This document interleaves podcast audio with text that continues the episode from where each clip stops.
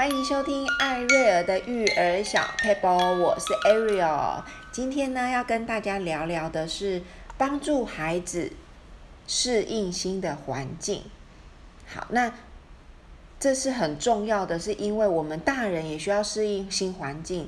那当然，大人可能比较社会化，已经经历过呃什么大风大浪都经历过了。但是对小孩来说，他可能只有家庭、家里跟幼稚园，然后或是只有家里，然后要进入呃要进入幼稚园了，或是幼稚园要进入国小。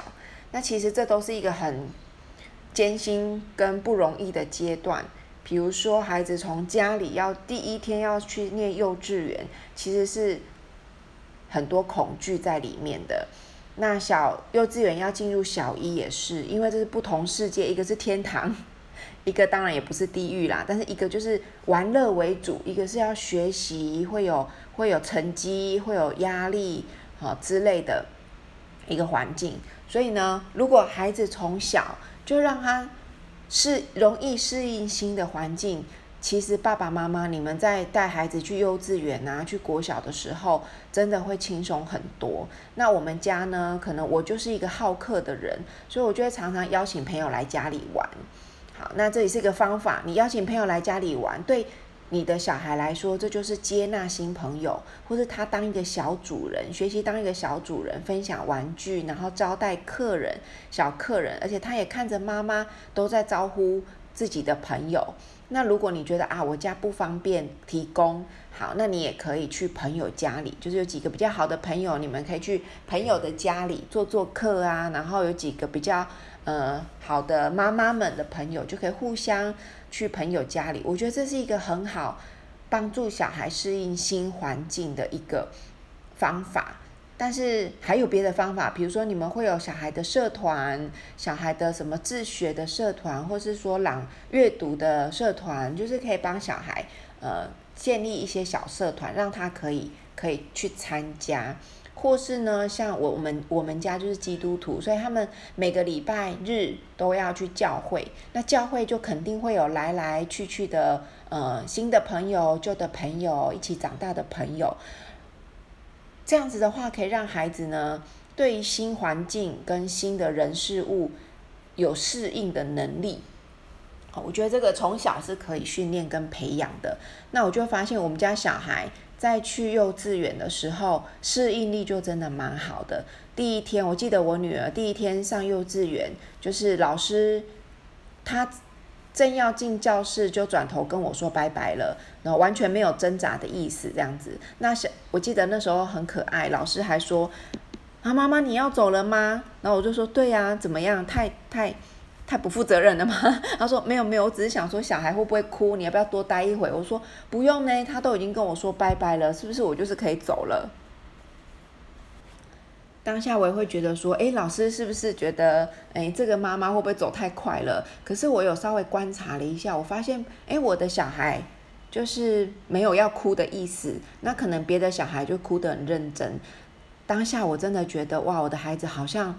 蛮能适应新环境的，可能跟妈妈平常常常往外跑，那把他背在身上，抱在身上，手一夹就出门了，很有关系。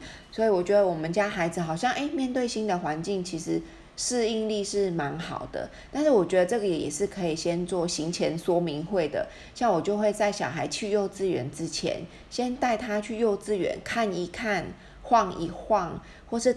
跟老师说，诶，老师，大家都下课之后，我们可不可以，我可不可以带他进去，呃，学校晃一晃，玩玩荡秋千之类的，让他知道这是以后他的学校，他让他看几眼这个学校，这样子，我觉得这样子也可以帮助小孩进入新的环境。那进入小小学又是一个不容易的阶段。那小，我记得我们家有一个仪式感，就是。我们家每个进一年级的小孩都可以拥有一个小米手环，就是就是那个只有一进小一的人可以得到的一个礼物。那这时候就设定跟孩子说，这个小米手环呢，你每天走几步路都会有数字哦。然后对小孩来说，哇，数字就是哇，我今天走了一百步或者走了一千步，慢慢他们对数字就开始有概念了。然后也让他们开始看时间。那当然一开始就先看七呀，七点了，八点了，让他们对这些数字稍微有点概念。那小米手环是因为学校可以使用。没有网络的时间手表，所以就可以带去。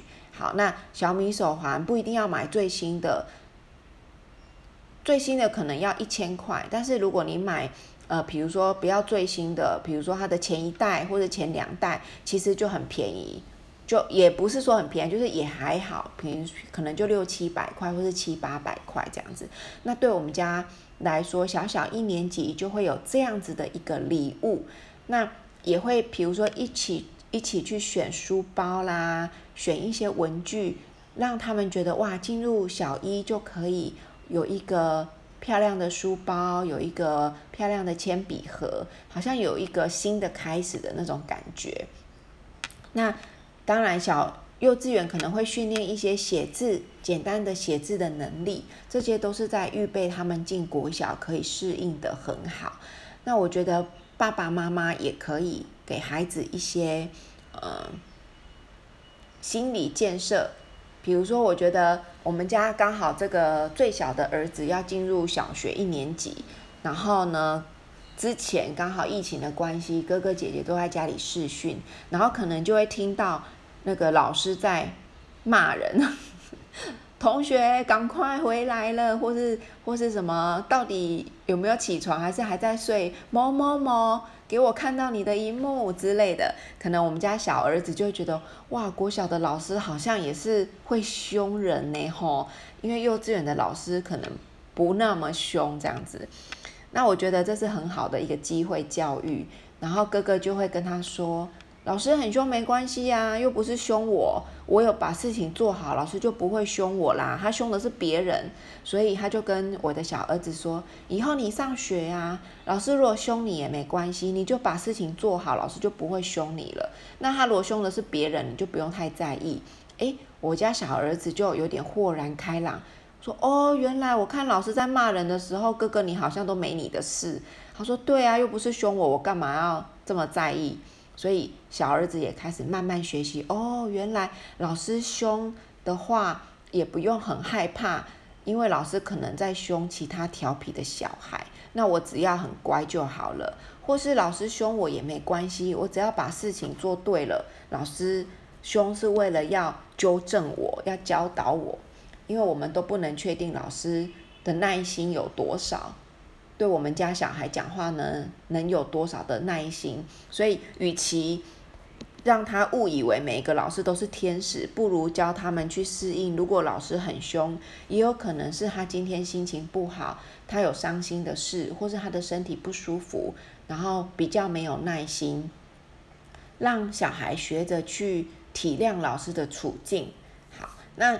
进入小学呢，其实第一天我跟我们家小儿子就是跟他说，诶，我们今天有只要做对一件事就一百分了。因为之前我记得孩子就会跟我说，妈咪，我我怕我没有办法像哥哥姐姐这样考一百分，哇，我就感觉他可能有一些成绩上的压力。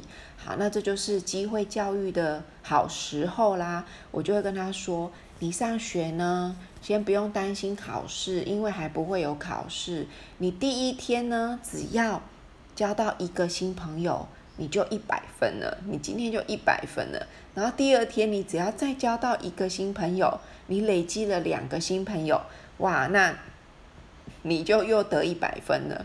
所以我就帮孩子设定一个小目标，让他进入小一的时候可以快快乐乐的，不要被。呃，数字啊，成绩啊，一开始就就先恐惧，所以第一天小孩放学回来，我就说，哎，你还好吗？第一天上学如何啊？他就跟我说，很不错哦。我觉得我本来是要平常心的，但是没想到这么好玩呢。我说哪里好玩？他就说我第一天就交到一个新朋友了，而且我发现小学好好哦。好多下课哦，一天有五六个下课哦，因为他是念一整天的小学，所以就有五六个下课。我们以前幼稚园都没有下课诶，小学真的很好诶。好，那时候我们就我跟哥哥姐姐都觉得，哇，你果然是很天真哈，以后就知道了。但是我们当下也没有。泼他冷水，也是说对呀，是不是很棒？所以小学是很愉快的哦，而且会有学习，当然会有考试，但是没关系，我们就考不好，就是把它学会就好了。所以我觉得一开始不要给孩子太大的数字压力。那他第一次可能老师会给他们测验一下，我就跟他说没关系啊，那个分数只是一个数字，但是我们就是越来分数越多，然后不会的要把它弄会，这样就好了。慢慢的，我觉得孩子他会开始会有优越感啊，会有想要考好的那个那些那些呃机会，所以一开始在适应的时候，我们尽量先帮助小孩适应成功，再来要求他的分数啊，要求他的其他表现。所以一开始的适应真的是一个很重要的阶段，我们先帮助小孩可以适应成功，再来慢慢帮助他们求好。或是呃求好的成绩啊，好的表现之类的。所以呢，我觉得如果你的孩子还没有上幼稚园，或者还没有上一年级都没有，这是更好。我们就可以多带孩子去参加一些活动，让他可以学习认识陌生人的机会，然后让他可以学习怎么跟人交朋友。我说，哎，你先，你可以帮助孩子说，哎，你把这个糖果拿去跟那个同学分享，或者那个朋友分享，帮助他们可以跟别人分享东西。开始，小孩比我们想象的适应力还要好，他们很快就可以打成一片了。所以第一步可能由我们需要来 push 一下。所以如果你的孩子已经进入小学了，进入幼稚园了，你发现他的适应能力，或是他们他交朋友。